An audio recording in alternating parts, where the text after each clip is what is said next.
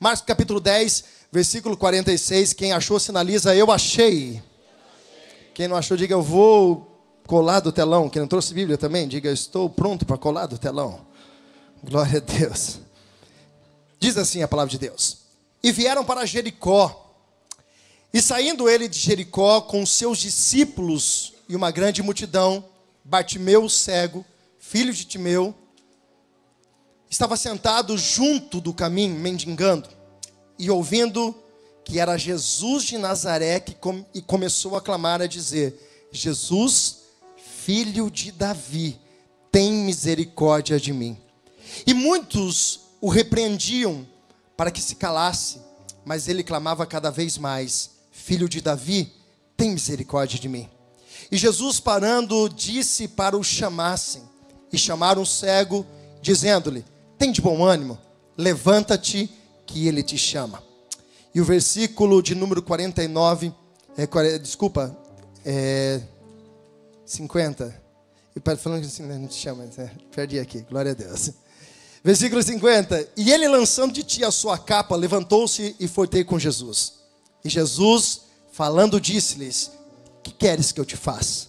E o cego lhe disse: Mestre, que eu volte a ter vista. E Jesus lhe disse: Vai, que a tua fé te salvou. E logo viu, e em seguida seguia Jesus pelo caminho. Fecha a sua Bíblia, abre o teu coração e diga para o Espírito Santo falar com você hoje. Pai, muito obrigado por essa noite. Nós te damos graças a Deus por tudo que já aconteceu neste lugar. Mas eu sei, ó Deus, que o Senhor ainda tem muita coisa preparada. Eu peço, Espírito de Deus, que o Senhor tenha liberdade não para falar aquilo que nós queremos, mas para falar, Deus, tudo aquilo que nós precisamos neste lugar.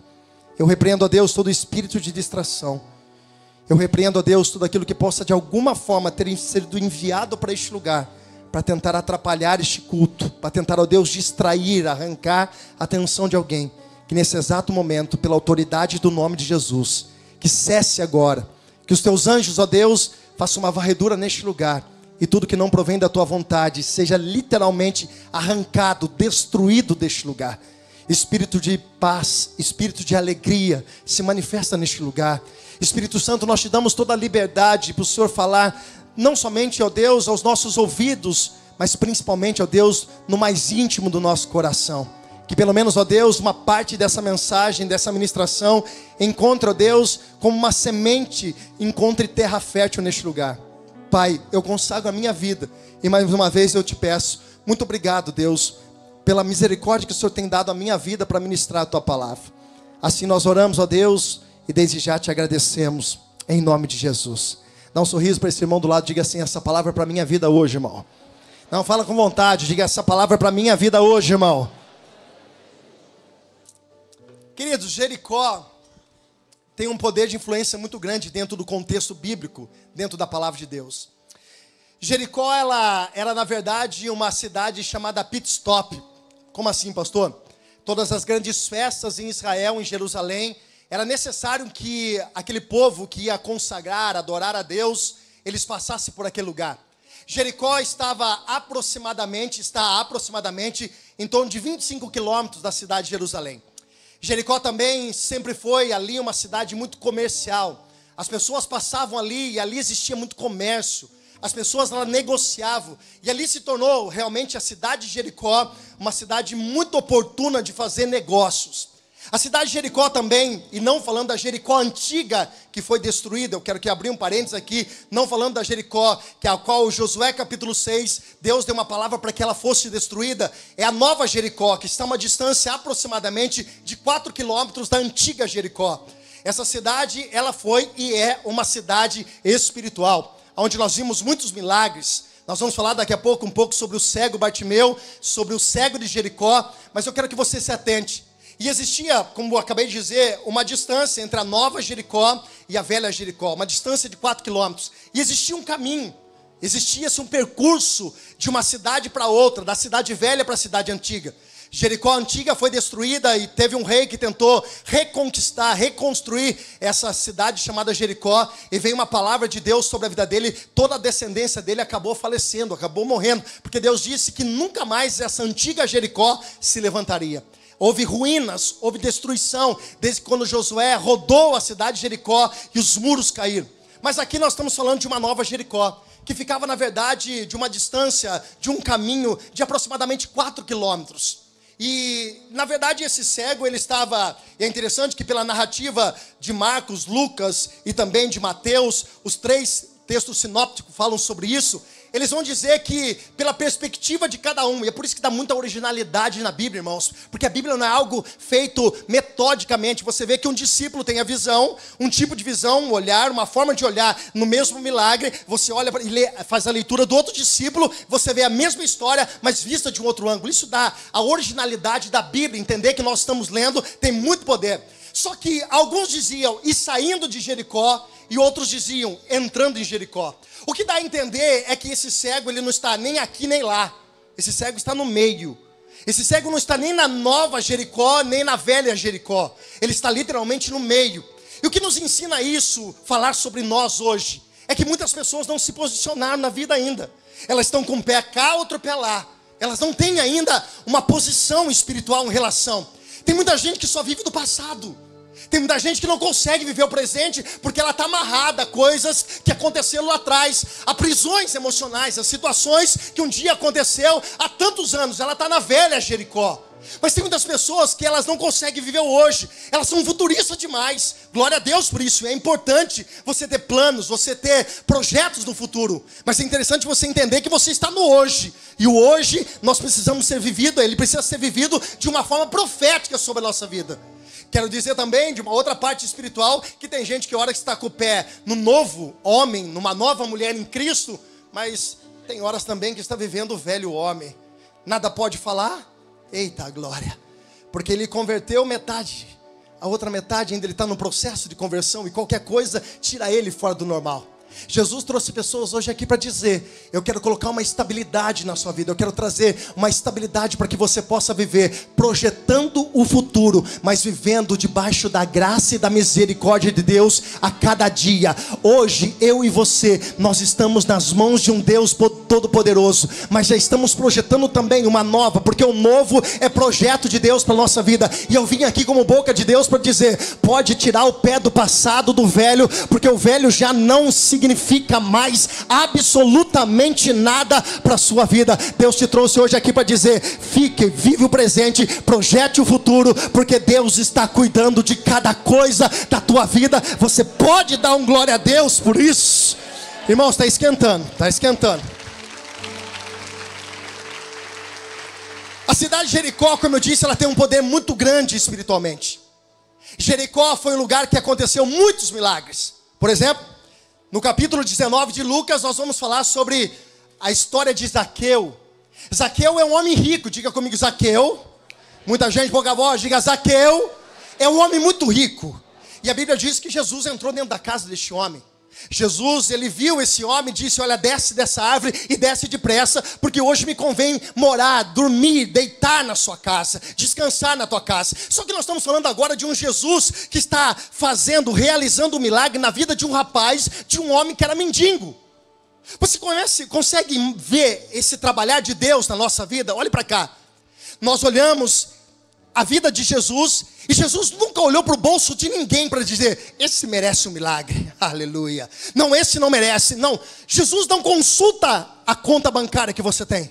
Jesus não consulta aquilo que aconteceu, as coisas que você talvez possa dar aquilo que interessa. Não, não, não. Jesus não consulta nada disso. O que nos mostra aqui dentro desse contexto bíblico aqui, Zaqueu, um homem muito rico, esse cego Bartimeu, um homem muito pobre, ao ponto de ficar na beira de uma estrada mendigando, mas Jesus tanto com alguém que tem muitas condições, como alguém que tem nada de condições a oferecer financeiramente, Jesus entra para literalmente fazer a obra que ele tem. Escuta uma coisa, irmãos, Não importa o quanto você tem, louvado seja Deus se você tenha, e que você tenha muito mesmo, que você prospere em tudo que você tiver. Mas se talvez hoje você entrou aqui, no meio de uma situação adversa da tua vida, Jesus não está olhando para a tua conta, nem mesmo para as situações que aconteceram na tua vida. O que eu estou dizendo aqui debaixo de uma palavra profética é: Jesus está disposto a mudar destinos espirituais nessa noite. Não importa como você entrou, nem quem você é. Jesus não consulta o teu CPF, nem o teu RG para fazer alguma coisa na tua vida. Jesus te trouxe hoje aqui porque Ele conhece o teu coração e Ele tem uma coisa nova para fazer na sua. Eu já está pegando fogo já. Se é para aplaudir, aplauda com vontade, irmão. Porque tem pessoas que têm a síndrome do coitadismo. Ela acha que nunca vai acontecer na vida dela. Por quê? Porque ela olha para a história dela. Porque ela olha para o que aconteceu na vida dela. Porque ela olha para as situações que um dia fizeram para ela. Tem pessoas que vivem traumas e situações e carregam isso. Isso se tornou um amuleto. Isso se tornou literalmente uma base para você ter uma boa desculpa quando alguém vier te confrontar na tua fé. E Jesus não está olhando para isso. Jesus veio nessa noite para mudar destino de pessoas. Jesus veio, te trouxe aqui nessa noite para dizer para você: não importa o que aconteceu, não importa quem você é, não importa o que fizeram com você, não importa se as pessoas um dia rejeitaram você. Eu estou falando com pessoas aqui que o ventre da sua mãe você já sofreu rejeição e hoje você carrega um trauma a qual você quer colocar uma máscara, uma fantasia na tua vida. Jesus trouxe você hoje aqui para dizer: estou quebrando tudo isso, estou mexendo na ferida, porque hoje é dia de mudar o contexto. História, aleluia. Jericó é uma cidade considerada. E, e, e esse mendigo cego Bartimeu. Irmãos, existem algumas lendas, escute comigo, existem algumas lendas que dizem porque esse homem é cego. Não existe algo calculado, algo é, histórico que venham dizer isso. São lendas. Lendas é lendas. Por exemplo, uma lenda que diz porque esse menino era cego é que o seu pai era um chefe, era um grande homem, soldado e a Bíblia vai dizer que um dia ele foi preso pelo Império Romano. E o seu pai foi literalmente dilacerado. Abriram-se ele, arrancaram-se as vísceras e pegaram seu filho, esse menino. É uma lenda, não estou dizendo que é verdade. E fizeram com ele uma crueldade. Por isso que a história diz que ele voltou, queria voltar a ver, porque um dia ele enxergou. Mas disseram, dizem a lenda, e isso não tem nada comprovado, apenas trazendo uma história para você entender, que arrancaram os olhos, que furaram os olhos, na verdade, desse menino. É por isso que ele tem. Existe uma outra lenda, que também é lenda, não tem nada comprovado, que escorpiões no meio do deserto, naquela região que existem lá, escorpiões muito perigosos, picaram esse jovem, esse jovem com o tempo perdeu a sua visão. Por que eu estou falando isso? Porque isso para nós não importa. Não importa o que aconteceu. Não importa se foi uma lenda, está contando se foi pelo pai dele ou se foi por alguma coisa que aconteceu. O que a gente precisa parar, irmãos, olha para cá, é parar de sentar em coisas que aconteceram no passado e tornar isso para nós, como eu disse agora há pouco, um bom argumento, uma boa desculpa para que a gente possa manter a nossa vida do jeito que a gente está.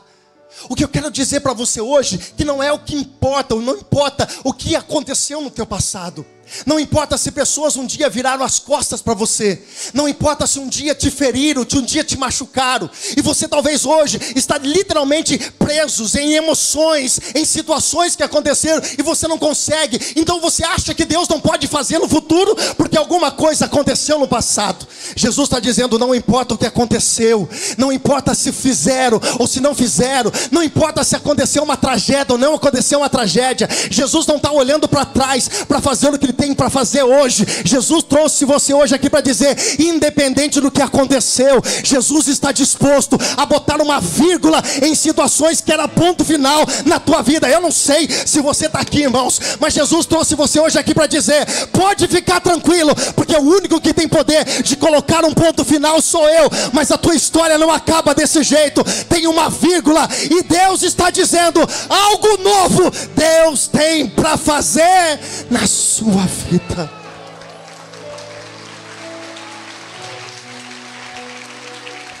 Diga comigo bem alto, diga, Bartimeu era mendigo. Desculpa o que eu vou falar. me perdoe, mas nesse lugar tem muitas pessoas que agem como Bartimeu. Não estou dizendo de um mendigo a qual no semáforo você encontra, ou debaixo de algumas marquises dormindo. Eu estou dizendo espiritualmente.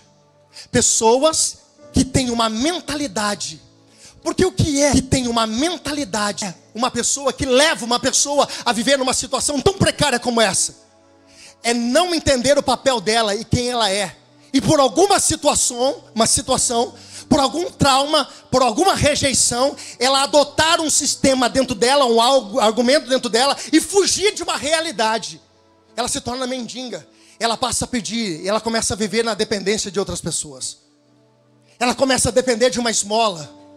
E eu quero falar para você que aqui neste lugar existem pessoas espiritualmente com essa mesma mentalidade. Sabe por que muitas vezes nós temos mentalidade de mendigos? Porque nós não sabemos quem nós somos diante do reino de Deus no mundo espiritual. Portanto, irmãos, para. Irmãs, para de ficar mendigando atenção. Tem pessoas que, ai, se as pessoas não olham para mim, se as pessoas não falam comigo, para, irmãs, em nome de Jesus, irmãos, em nome de Jesus, de ficar necessitando que as pessoas fiquem massageando o seu ego, para com isso. Tem pessoas que são literalmente presas a sentidos, a sentimentos, a situações, e elas acabam necessitando que as pessoas olhem para ela com um ar de piedade, um ar de dó, e diga assim: tá tudo bem com você, é tudo que você precisa para dizer: não, a minha vida está uma desgraça, para com isso. Tá uma música de velório, irmão. Tô até quase chorando aqui.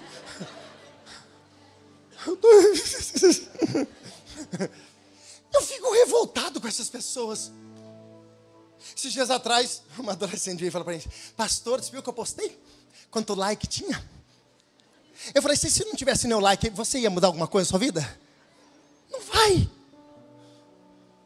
Só que nós estamos carentes, nós estamos num tempo de aprovação. Nós precisamos de aprovação. Nós necessitamos de aprovação. Nós precisamos que as pessoas olhem para nós e digam: olha que legal, olha que bacana. Ou que as pessoas perguntem para nós e, e, digam: nossa, não está tudo bem. Mas elas querem desabafar e falar coisas que não tem nada a ver. Só que elas querem falar por falar. Mas ela tem uma mentalidade de mendigo que ela não muda. E Jesus te trouxe hoje aqui para dizer: isso vai ser quebrado nessa noite, em nome de Jesus. A tua mentalidade vai mudar. Sabe por quê? Porque você não é um mendigo espiritual, você é filho de Deus Altíssimo. E a palavra do Senhor diz: Eu posso todas as coisas naquele que me fortalece. Pode aplaudir, depois você vai me ajudar. Olha para quem está do outro lado e fala assim: Sabe quem é meu pai? Não, desse jeito você não fala nada. Enche esse coração de ousadia. Enche esse bom diário. Diga para quem está lá assim: Você sabe quem é meu pai? Mas eu vou te apresentar. Assim, ele está aqui nesse lugar. Ele é poderoso. Ele não perdeu nenhuma batalha. Ele diz que nele eu posso todas as coisas. Vai falando, vai falando para ele. Ele diz que eu sou mais que vencedor em Cristo Jesus. Então olha para ele e diga assim: quando as pessoas não te aprovarem, quando as pessoas não te aprovarem, diga: o céu já te aprovou. Você é filho de Deus. Você é filha de um Deus todo.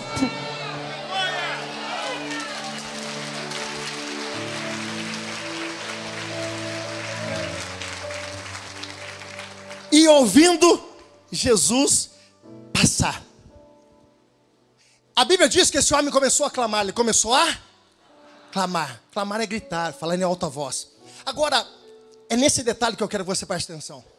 Esse cego Bartimeu não estava dizendo assim: me dá alguma coisa, ou me faz alguma coisa, ou eu determino que o senhor faz. Eu, eu, eu fico olhando alguns pastores pregar, eu tenho até medo, porque eu fico imaginando Deus no céu olhando para o cara pregando, ele dizendo assim: Eu vou contar até três e vai acontecer um negócio aqui.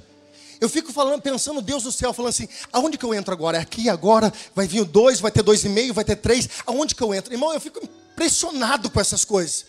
Porque algumas pessoas, irmãos, não acabam conquistando Porque a mentalidade dela é de, como aquela mulher do fluxo de sangue, a Bíblia diz que Jesus estava andando, ela veio por baixo, tocou na orla do vestido de Jesus e Jesus foi curado. A multidão estava apertando Jesus e Jesus para e diz: Alguém me tocou. Tocar é diferente de apertar. Clamar no sentido de você reconhecer a grandeza de Deus, de você ter a misericórdia. Nós não estamos aqui por aquilo que Deus tem para nos dar. Nós estamos aqui por aquilo, por aquilo que Ele já fez por nós. Ele faz muita coisa, irmãos, ainda pela misericórdia e é algo chamado graça de Deus, favor não merecido. Só que se Ele chega e diz: Olha, Jesus faz algo, Jesus não parava. Porque muitas pessoas que vêm para este lugar, algumas recebem e outras não. Porque tem muita gente querendo colocar Deus na parede dizendo: Deus, sou obrigado a fazer algo. Vem para cá e preste atenção. Tem muitas pessoas olhando para Deus dizendo: Deus, eu tenho obrigação de mudar a história da minha vida. Irmãos, Deus faz pela misericórdia. Se Ele fizer, a gente canta uma canção, mas de vez em quando a gente só canta de boca para fora. Se Deus fizer, Ele é Deus. Se não fizer, tem horas que a gente fala isso, mas a gente quer colocar Deus na parede. A gente quer achar que Deus é obrigado a fazer coisas na nossa vida. Nós precisamos reconhecer esse menino, esse homem, ele chega diante de Jesus e diz: Jesus, filho de Davi. Tem muita gente apertando Jesus. Só que Jesus quer, na verdade, que você toque nele. E o tocar em Jesus faz Jesus parar e mudar o trajeto da sua vida. Ele não faz porque nós somos bons, Ele faz porque a misericórdia dele é sobre as nossas vidas, Ele faz porque a graça de Deus é sobre as nossas vidas, e Ele te trouxe hoje aqui para dizer: Eu tenho muito para te entregar, mas não aperta, não, apenas toca, com toque, com, através da oração, do reconhecimento, da grandeza, do reconhecimento da grandeza, Ele está disposto a fazer. Quando um pai ele vê no filho um coração bom, ele tem disponibilidade a entregar muito mais do que o filho pediu, e eu estou aqui para te ensinar através do Espírito Espírito Santo a dizer: Deus tem muita coisa para te entregar, mas não aperta, não, que Ele não é obrigado. Diga, Jesus, a tua graça me basta, e a tua presença, Jesus, é o meu maior prazer. Aleluia. Quantas pessoas vêm aqui? Elas ouvem a mesma palavra, elas escutam a mesma direção, elas ouvem o mesmo louvor, a mesma, o mesmo contexto da mensagem, só que na hora de tirar 10, elas acabam apertando. E elas acabam literalmente colocando, achando que Deus vai ser colocado numa parede, dizendo: Ele está na prova, Deus está encurralado, e agora Deus está morrendo de medo porque você orou desse jeito. Não, não, irmãos. Jesus te trouxe hoje aqui para dizer: quem conhece Deus sabe como chegar nele para pedir alguma coisa. Quem é filho aqui, levanta a mão. Todo mundo é filho, levanta a mão. Todo mundo nasceu de uma cegonha que caiu? Nasceu, caiu uma cegonha. Eu fiquei muito tempo na minha vida achando que eu vim numa cegonha. Mas depois cresci um pouquinho e já vi que não era uma cegonha. Irmãos, eu sabia como eu chegava no meu pai. Primeiro eu agradava. Falava, pai, como o senhor está bonito hoje. Nem estava, né? Tá tudo sujo, coitado. Só que a gente tem que precisar saber como a gente chega diante do pai. A gente precisa saber como agradar a Deus. Esse homem não está gritando, Jesus, o senhor tem que fazer alguma coisa na minha vida. Ele está dizendo, Jesus, filho de Davi, tem misericórdia de mim.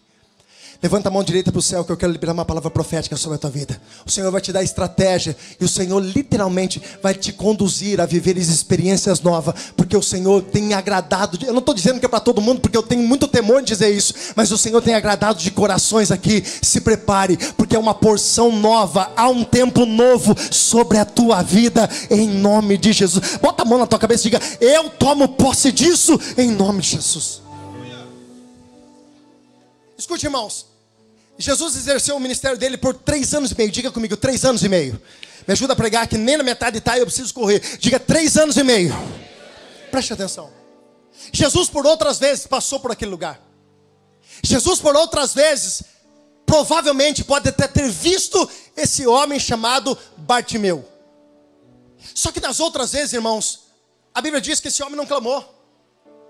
Só que tem um detalhe: ele sempre ouviu falar de Jesus. Alguém dizia para ele, falava assim: Está sabendo o que está acontecendo na redondeza? Tem um homem chamado Jesus. E esse homem está realizando milagres. Esse homem está curando enfermos. Esse homem está abrindo portas. Esse homem está ressuscitando até mesmo o homem que está há quatro dias. Imagina o que esse homem ouviu, irmãos. Esse rapaz não via, mas ele estava ouvindo por três anos e meio, e quando foi a última oportunidade, porque se você ler é, é, Marcos capítulo 11, você vai ver que daqui para frente, Jesus está indo para o caminho aonde ele é ovacionado, entra com um burrinho, lá na, na, cidade, eles gritam Osana, Osana, e depois Jesus vai ser preso, levado lá ao monte é, Getsemane, e ele vai lá depois, ele, ele, ele é crucificado no monte do Calvário. É o que eu estou dizendo para você, é que essa é a última vez que Jesus passa por esse caminho. Essa é a última vez que Jesus passa por esse caminho. Eu vou dizer de novo: essa é a última vez que Jesus passa por esse caminho. E tu vai entender o porquê eu repeti isso três vezes. Porque se ele perde essa oportunidade, ele nunca mais tem uma oportunidade de mudar a história da vida dele. E eu estou falando com pessoas aqui que Deus está dando oportunidades para você. Só que até quando você vai perder oportunidades que Deus está gerando? Escute uma coisa, irmãos. Tem oportunidades que elas passam muito rápido na nossa vida. E Deus está dizendo para pessoas aqui: escute, era a última vez que esse homem passava por essa estrada. E a Bíblia vai dizer, irmãos, que Jesus não passaria mais, e digo mais: esse homem agora tem a oportunidade de mudar a vida dele. É a última vez. Pastor, não, senhor quer chegar aqui, aonde eu estou dizendo? Tem muita gente dizendo, pastor, eu já sou muito velho para que alguma coisa aconteça na minha vida. Pastor, eu já não tenho mais perspectiva, eu já vou aceitar minha vida dessa forma e Deus vai levando, vai conduzindo. Não, eu não tenho mais sonho, não tenho que colocar mais sonho. Escute uma coisa, irmãos, preste atenção. Deus não está olhando para a tua idade, irmãos, não sei se você está entendendo o que Deus está falando.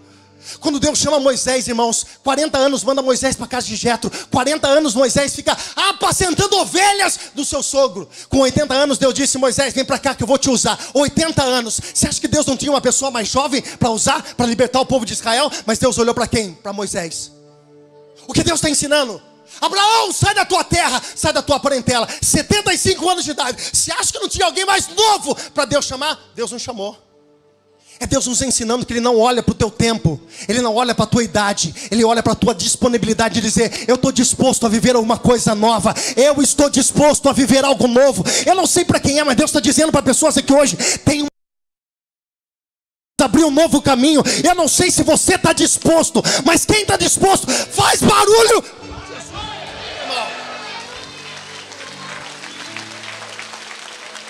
Faz barulho para Jesus, meu Deus do céu. Ah, eu estou velho demais para isso. Velho é a voz de Satanás. A voz não, a avó.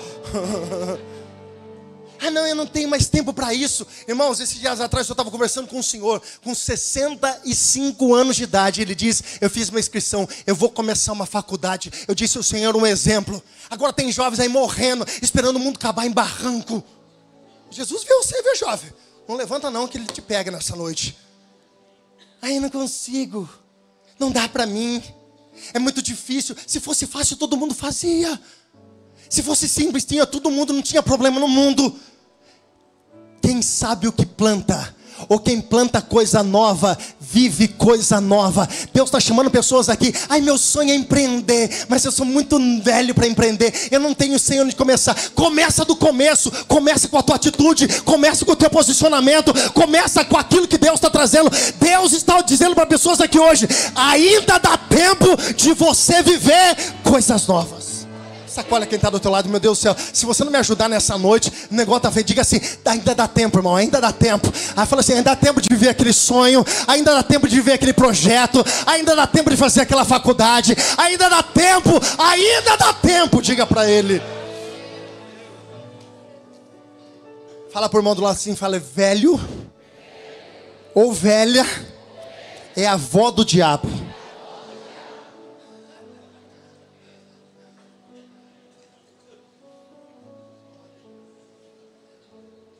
Corre não, Jesus te viu. Esses argumentos seus não cola mais não. Jesus está aqui para desconstruir todos os seus argumentos. Ainda tem coisa nova para acontecer na tua vida. Levanta a mão direita porque eu quero profetizar isso na tua vida. Tem coisa nova da parte de Deus para acontecer na sua vida. E eu vou correr, Jesus. E ele dizia: Filho de Davi, tem misericórdia de mim. Versículo 48 vai dizer: E muitos o repreendia. Irmãos, toda vez que você se posicionar, diga comigo bem alto, diga todas as vezes que eu me posicionar, sempre haverá voz contrária levantar contra a minha vida, mas eu estou, mas eu estou determinado a chegar aonde Deus quer que eu chegue. Bota a mão na tua cabeça. Todas as vezes que você se posicionar, todas as vezes. Irmãos, um, um avião decola com vento contrário.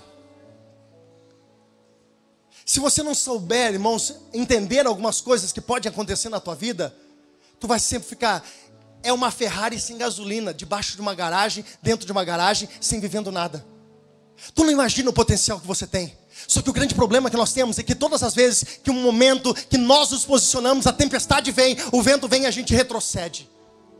Todas as vezes que você se posicionar, olhe para cá, todas as vezes que você se posicionar, vozes contrárias vão se levantar. E você decide nessa noite a qual voz você decide obedecer.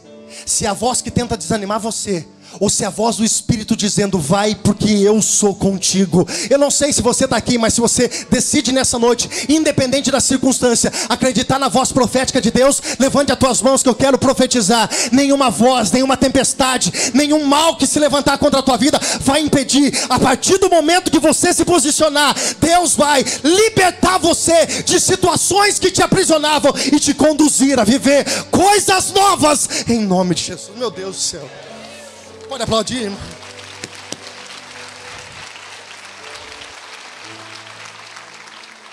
A Bíblia diz que ele gritava e Jesus parou. Irmãos, a oração deste homem parou Jesus. Eu fiquei lendo isso, irmãos, e eu fiquei revoltado comigo. Eu falei assim: será que a minha oração pararia Jesus? Será que o meu pedido pararia Jesus? A Bíblia diz, irmãos, que quando pararam, Jesus disse: chamem ele.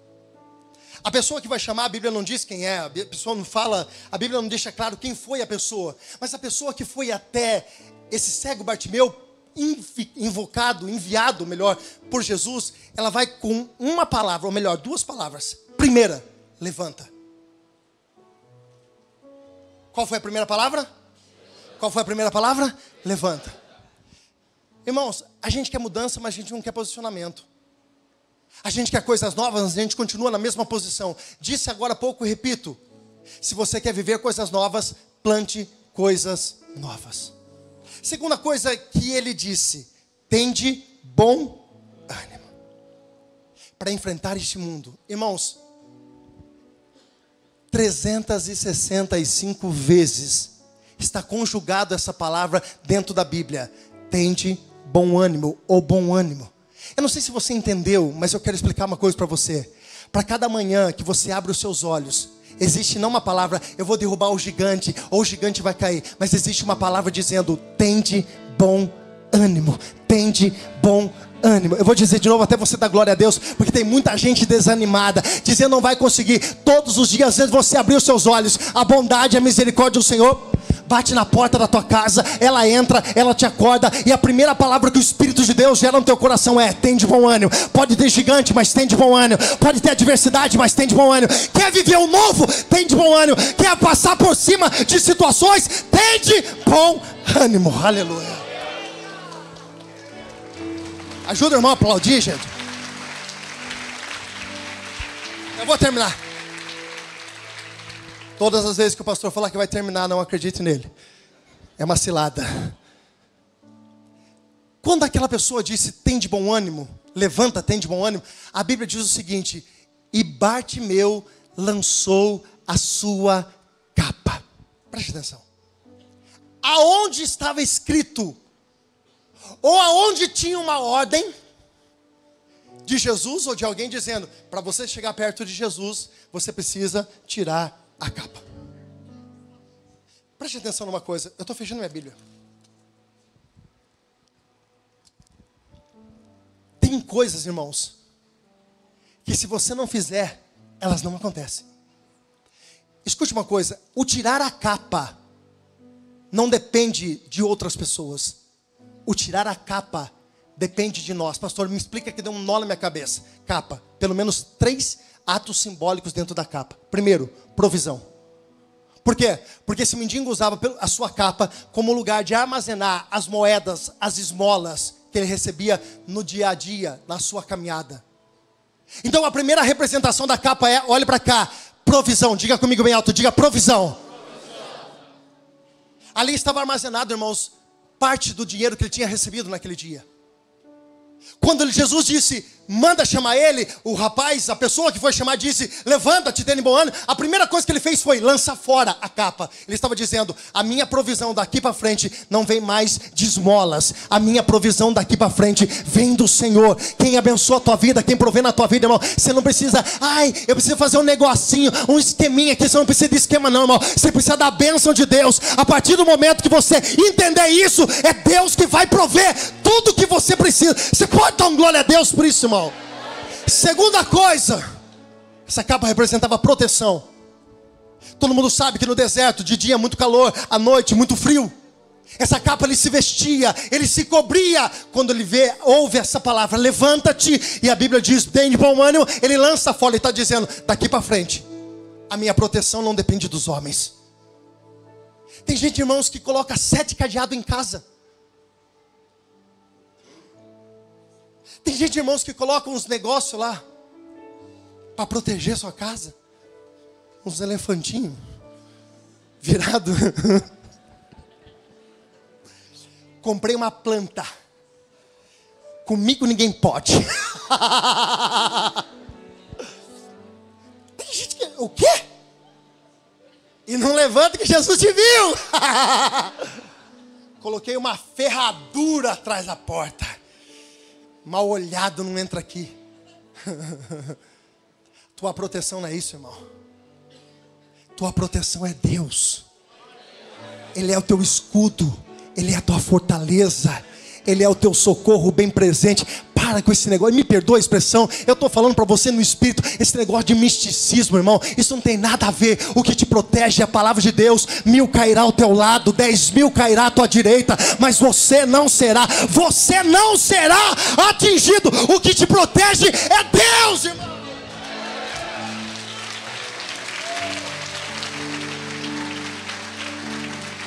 Terceiro simbolismo aquela capa tinha um poder simbólico sobre aquele homem. Eu vou te explicar. Jericó teve uma palavra sobre ela, e a palavra era essa: nunca mais vai ser edificado sobre você a Jericó velha. Preste atenção. Um dia, Josué foi para um campo de batalha, Léo. E a Bíblia diz que o Senhor disse: Não traz nada de lá, eu vou te dar vitória, mas não traz nada. Irmãos, tem uma coisa que você precisa, olhe para cá: é obedecer Deus por inteiro. Preste muita atenção, obedeça a Deus por inteiro. Só que ali, e é por isso que tem que tomar cuidado com quem anda do teu lado. Toma cuidado com quem tu tem aliança. Os caras foram invadidos, Deus estava dando a vitória. De repente, olhe para cá. Um homem começou a olhar para algumas coisas lá. Falou: Puxa vida, tem ouro, tem uns negocinhos bons aqui. E a Bíblia diz que esse homem, chamado Acã, ele trouxe embora uma capa babilônica. Uma o quê? Capa. E ele levou embora. E depois daquele dia, eles iam para a batalha e eles perdiam todas as batalhas. Até que um dia Deus revelou aquela capa era um ponto de legalidade. Meu Deus. Por isso, irmãos, toma cuidado que você coloca dentro da tua casa. Toma cuidado que você liga dentro da tua casa uma TV algumas coisas que você acha isso não tem problema nenhum. Toma cuidado. Esse mendigo estava dizendo: há um ato simbólico de maldição sobre uma capa. A partir de hoje, todas as maldições que poderiam estar sobre a minha vida, eu estou lançando fora. Tem gente, irmãos, que gosta de problema, tem gente que gosta de viver na desgraça. Jesus não te fez para você viver na desgraça. Nós podemos passar por dificuldade, mas desgraça não, irmão. E eu estou aqui para dizer nessa noite, diante do Espírito Santo, quando você se posicionar e lançar algumas coisas fora que estão sendo brecha na tua vida, estão sendo legalidade na tua vida, muita maldição, ou melhor, toda maldição será quebrada pelo poder do sangue de Jesus. A Bíblia diz que maldição pode durar até quatro gerações, mas a bênção de Deus, ela percorre até milésima geração. A partir da tua vida, pelo teu posicionamento, não existe mais maldição contra a sua vida. Preste atenção, irmãos, olha para cá, eu estou encerrando. Tem gente que vive assim, bisavô morreu disso, morreu numa tragédia. Na outra geração teve alguém que morreu numa tragédia. Na outra geração teve alguém que morreu numa tragédia. E agora está todo mundo esperando. Quem que é o próximo? Irmãos, quando você entrega a tua vida para Jesus e arranca tudo que não pertence mais da presença de Deus, tudo que tem que ser arrancado, Deus diz: a maldição é quebrada. E a partir da tua vida não tem mais maldição, tem bênção de Deus. Tem alguém comigo nessa palavra, irmão? Ele lançou, porque nós precisamos ter coragem de lançar. Nós precisamos ter coragem. Ninguém pediu, nós temos que ter atitude de arrancar algumas coisas que não pertencem para nós. Eu não vim aqui para pregar o que você quer, irmão. Venho aqui para pregar o que o Espírito Santo mandou. Jesus pergunta para ele: O que você quer? Irmão, Jesus não sabia que ele queria ser curado. Só que Jesus queria que ele tirasse do coração dele, expressasse, verbalizasse, arrancasse do coração: Eu quero voltar a enxergar. Se ele quer voltar é porque um dia ele enxergou. Conhece pessoas que falam assim: nessa área eu nunca mais vou ter. Não. Eu já fui feliz aqui nessa área. Eu já, eu já tive muito êxito nessa área. Já fui um bom profissional. Ou já tive muitas boas amizades. Ou minha vida sentimental. Ou alguma coisa. Tem gente que fala isso. Eu nunca mais vou ser feliz como um dia eu fui. Não vai mesmo. Porque Deus não quer fazer igual. Deus quer fazer coisas novas a qual você nunca viveu na sua vida. Eu não sei se você está entendendo, mas é nessa área aí que você acha que você nunca mais vai ser feliz. Deus te trouxe hoje aqui para dizer: Eu tenho algo novo, eu tenho algo novo. Jesus disse: pode ver. Se prepare, prepare, levante as suas mãos, prepare o teu coração. Eu quero profetizar em áreas que você teve fracasso, em áreas que Satanás está se levantando contra a tua vida. É neste lugar. Eu quero profetizar que é justamente nessa área que o Senhor te dará dupla honra sobre a tua vida. Você pode dar glória a Deus por isso, irmão. Aplauda Jesus de verdade. Eu encerro. Versículo 52. Projeta aqui para mim, por favor. 10, 52. Preste atenção. Se coloca de pé. Quero orar para você. E Jesus disse: Leia comigo aqui. Vai, a tua fé te salvou. Olha para quem está falando assim: é a tua fé. Fala assim: eu posso orar por você, interceder por você ajudar você. Mas olha para ele e fala assim: mas é a tua fé. Não tem problema, preste atenção. Seja maduro para você entender isso. Não tem problema, pode vir orar depois. Eu oro. Mas se eu orar por você e você não acreditar, não adianta nada. A responsabilidade da mudança é tua. A responsabilidade do milagre é teu é a tua fé. É o que você crê. E logo viu. E logo. E agora eu quero que você leia. Pode ler, por favor. E seguiu. Preste atenção numa coisa. Esse cego, até aqui, ele não enxergava nada. Preste atenção. Quando Jesus restaurou a visão dele, responsável pela criança 397. Eu ia ler o versículo. Compareceram infantil. Porque eu preciso ler o versículo. Que estava ali. Obrigado. 397, não esquece não. Olha para o serinho aí. 397. Já foi. Glória a Deus. A Bíblia diz que esse homem, depois que ele viu, ele seguiu a Jesus pelo caminho. Só para você entender rapidamente, Jesus sai dali. Jesus, Jesus chega numa pequena sinagoga, numa pequena cidade diz a um dos discípulos: vai lá buscar o jumentinho que está amarrado. Irmãos, ninguém sabia do jumentinho, tinha um jumentinho amarrado. Pegaram esse jumentinho, levaram ele até a entrada de Jerusalém. Prepararam, o pastor Rude, aquela entrada triunfal. Aonde todos abanavam algumas, uns galhos de, de, de, de árvores diziam: Osana, Osana nas alturas. Esse mesmo homem que até agora não enxergava, olhe para cá. Esse homem agora com a visão restaurada, ele vê essa entrada triunfal. Mas ele vê também outra coisa. Ele vê Jesus passar por todo o projeto, por todo o processo melhor, dolorido. Jesus foi preso no Getsemane, Jesus foi ali levado na frente da fortaleza Antônia, julgado pelos homens, solta Barrabás ou solta Jesus, gritaram, solta Jesus. Provavelmente esse rapaz, teologicamente, e segundo os estudiosos diz, Cláudio Josefos, um grande historiador vai dizer, ele estava lá. Ele viu Jesus sendo crucificado. Ele presenciou provavelmente a subida de 450 metros naquela estrada, naquela rua chamada Via Dolorosa. Ele viu. Ele viu derramar sangue, Jesus. Ele viu Jesus gritar: Pai, por que me abandonaste? Ele viu. Só que também, esses mesmos olhos que viram Jesus passando por tudo isso, provavelmente ele foi no sepulcro. Que três dias depois foram procurar Jesus, mas o sepulcro estava vazio. Por que eu estou falando isso para você? Porque quando Deus fizer a obra, muitos processos e coisas que talvez você não queria ver ou passar pode acontecer. Mas uma coisa eu te falo.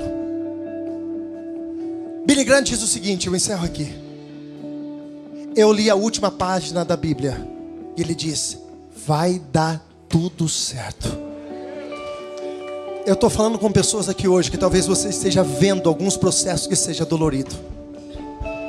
Mas eu quero dizer para você, em nome de Jesus, aguenta, aguenta, porque o final é de vitória na sua vida. O final Deus já escreveu, e eu posso dizer, debaixo do Espírito Santo, é de vitória sobre a sua vida. A pergunta que eu faço para você, não tem como eu chamar ninguém aqui na frente, graças a Deus, e que continue assim até a gente mudar. Mas a pergunta que eu faço para você hoje é: para as coisas mudarem. Tu tem coragem hoje de entregar, de jogar capa? Tu tem coragem hoje de dizer: Isso aqui não faz mais parte da minha vida. Eu queria orar para você, que precisa tomar uma decisão hoje, de abrir mão de algumas coisas. Escute, toda bênção está vinculada a uma atitude e um posicionamento teu. E tem pessoas que estão aqui hoje e Deus está dizendo: tem coragem de lançar a capa? Só que não espere os outros pedir. Você tem posicionamento e tem que ter a atitude de você mesmo lançar. E às vezes Deus vai pedir alguma coisa para você que simbolicamente tem valor.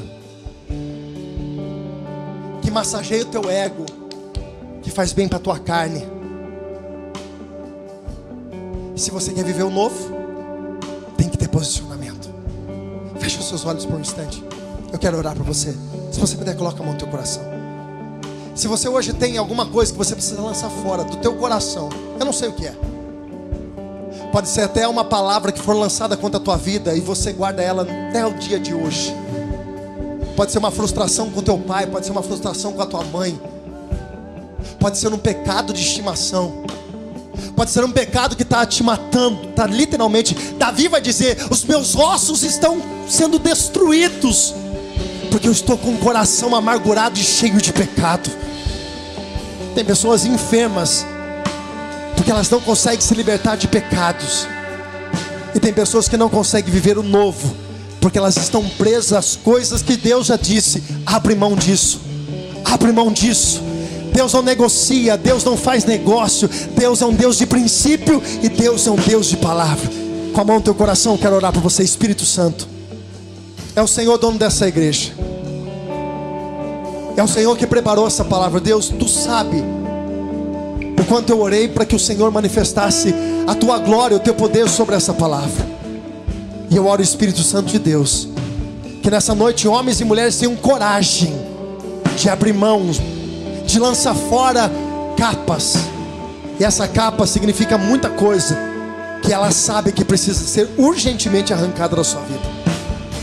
Pai, em nome de Jesus, a partir disso, se inicia uma nova história sobre a vida deles. Se inicia, ó Deus, um novo tempo sobre a vida deles. Que pessoas aqui hoje, ó Deus, se posicionem diante da tua palavra. Eu profetizo em nome de Jesus que uma atitude, um posicionamento Não tem a ver simplesmente com o tempo, com agora, mas tem a ver com o advir, com aquilo que o Senhor tem preparado ali na frente. Que o Senhor gere em corações, ó Deus, a decisão, a atitude de permitir que o Senhor mexa em algumas coisas que são necessárias a mexer. Que o Senhor toque, ó Deus, em algumas coisas que literalmente são necessárias tocar.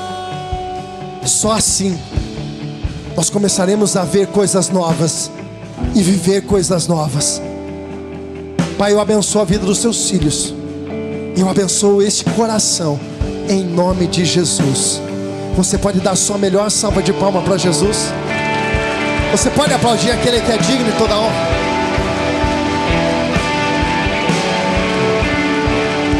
Você pode aplaudir mais forte Jesus nesse lugar? O que meu Deus vai fazer?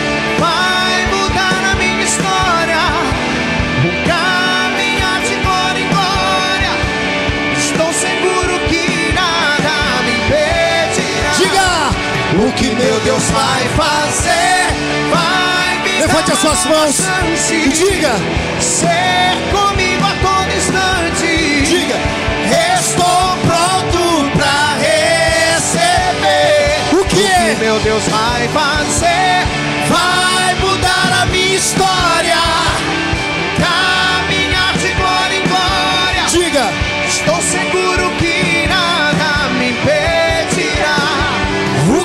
Deus vai fazer? Vai me dar uma nova chance. Ser comigo a todo instante. Estou pronto pra receber. Domingo, 109 pessoas desceram as águas do batismo.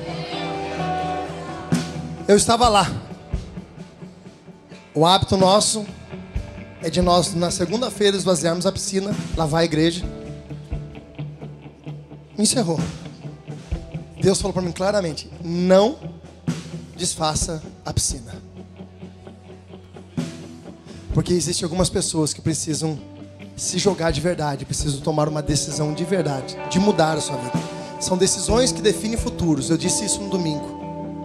Essa decisão não tem nada a ver com agora. Tem a ver com o teu futuro, com as próximas gerações que há de vir após você. Irmãos, não pelo emocional de ninguém, porque se for por isso, não faça isso. Mas você sabe que Jesus está te cobrando o batismo. Porque não é uma decisão de uma igreja, de uma religião, é de uma fé. Irmãos, não tem nada a ver comigo. Tem a ver com o reino de Deus e com o teu posicionamento. Já tem um aqui já. Pode vir aqui. Tem mais alguém?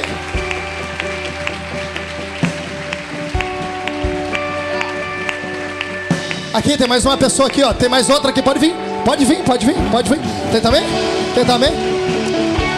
Jesus não sabe brincar. Pode vir aqui, pode vir aqui. Que meu Deus vai O fazer? que meu Deus vai fazer? Vai mudar a minha história. Caminhar de glória em glória. Oh, estou seguro que